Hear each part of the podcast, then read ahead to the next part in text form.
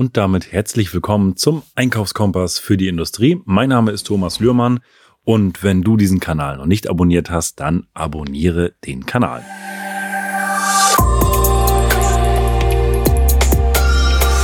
In dieser Folge geht's um das Thema, wie können wir Einkaufsrisiken minimieren, durch welche Maßnahmen können wir sie minimieren.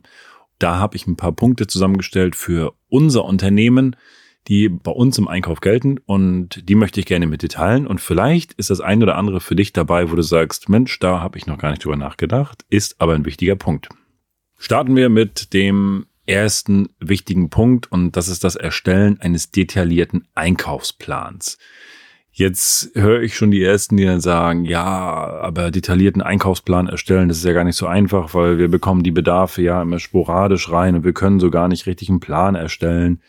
Doch es ist wichtig, einen Plan zu erstellen. Also in diesem Plan sollte natürlich drin sein, welche Materialanforderungen hast du ganz konkret. Und auch die Anforderungen an Qualität, Quantität, Lieferzeiten und auch Preise. Das hilft dir, damit du das letztendlich wieder mit deinen Lieferanten auch klar definieren kannst. Und wenn du diese Sachen ganz klar auf dem Plan hast, dann verringerst du damit auch die, die Risiken, dass die Qualität vielleicht nicht stimmt, dass die Quantität nicht stimmt oder dass die Lieferzeiten nicht stimmen und, und, und. Und deswegen hab einen ganz klaren, detaillierten Einkaufsplan, damit du für dich weißt, was brauchst du wirklich, wann brauchst du wirklich was, um hier einfach das Risiko zu verringern, dass ein Ausfall ist, dass die Preise stabil sind, etc. Und das ist äh, Punkt eins. Punkt zwei ist die Auswahl von vertrauenswürdigen Lieferanten. Woher weiß ich jetzt, dass ein Lieferant vertrauenswürdig ist? Kann ich durch verschiedene Punkte machen. A, natürlich durch die Erfahrung, die ich gesammelt habe heißt letztendlich, ich muss meinen Lieferanten im Blick haben. Ich muss regelmäßig Gespräche führen. Ich muss schauen, wie stabil ist mein Lieferant, wie ist die Auftragslage bei meinem Lieferanten, beziehungsweise welchen Anteil habe ich bei meinem Lieferanten. Weil wenn ich dort einen hohen Anteil habe von 60, 70 Prozent meines Lieferanten ausmache, dann ist das natürlich auch gefährlich und birgt gewisse Risiken. Und von daher schau, dass du die Lieferanten im Blick hast und dass es A, auch vertrauenswürdige Lieferanten sind, mit denen du auch gut zusammenarbeiten kannst und die auch eine saubere Kommunikation haben. Punkt drei und das ist ein ganz, ganz wichtiger Punkt, Schaffung eines Lieferantenmanagementsystems.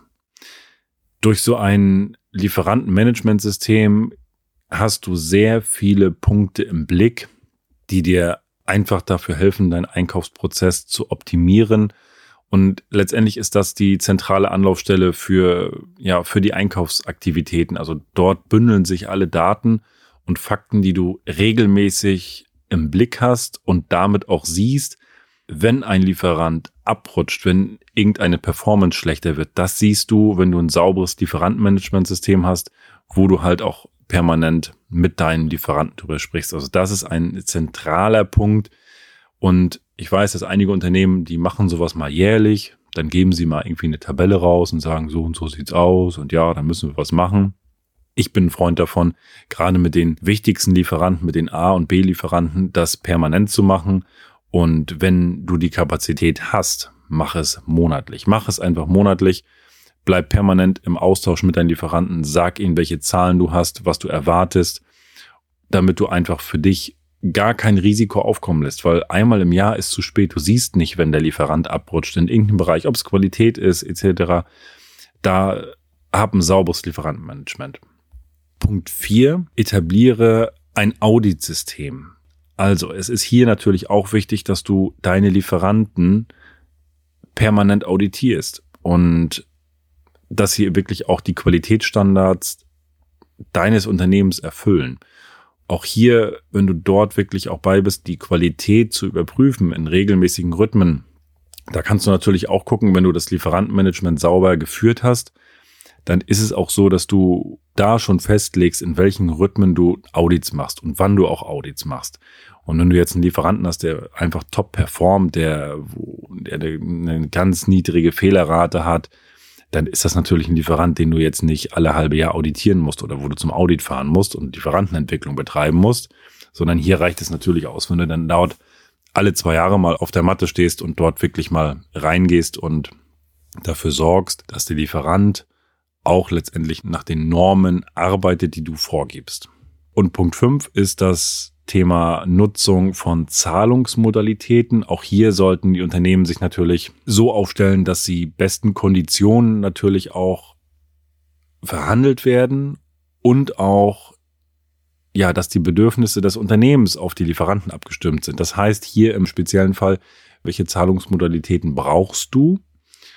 Was kann der Lieferant dir bieten? Und natürlich auch hier zu schauen, wie sicher sind deine Lieferanten? Sind die sicher aufgestellt? Da kannst du mit verschiedenen Sachen auch arbeiten, ob du dir in regelmäßigen Abständen Kreditreformauskunft ziehst, damit du auch siehst, wie dein Lieferant dasteht. Oder aber auch einfach im Gespräch auch mal fragst, wie sieht's aus? Wie ist die Auftragslage? Wie ist die wirtschaftliche Lage? Um hier einfach das Risiko zu minimieren, dass vielleicht auch ein Lieferant von dir, wenn der nicht mehr liefern kann, weil er seine Ware nicht beschaffen kann, dann hast du ein Problem. Und deswegen ist das ein Punkt, wo du einfach auch mal ganz dicht am Lieferanten dran sein musst und auch hier die Signale mal durch die Blume hören musst. Aber wie gesagt, auch das per Kreditreform, dass es möglich ist, also eine mögliche Variante überwachen kannst. Du kannst deine Lieferanten dort listen lassen und kannst dann Alerts einstellen. Das heißt, immer wenn Änderungen kommen, positiv, negativ, sonstiges, bekommst du eine Alarmierung und kannst dann halt auch dort rechtzeitig handeln und stellst sicher, dass dein Lieferant definitiv dich beliefern kann. Und das ist einfach ein wichtiger Punkt. Und von daher nutzt das ganze Thema Zahlungsmodalitäten, wirtschaftliche Lage, damit dein Lieferant dich immer sauber beliefern kann. Ja, das waren fünf Punkte für das Thema Einkaufsrisiken. Da gibt's eine ganze Stange noch mehr und wir werden auch einen Podcast machen zum Thema Lieferantmanagement, wie sowas aufgebaut wird, was da drin stehen kann. Also sei gespannt. Wenn dir der Podcast gefallen hat, dann lass gerne eine Bewertung da, abonniere den Kanal und viel Erfolg beim Umsetzen.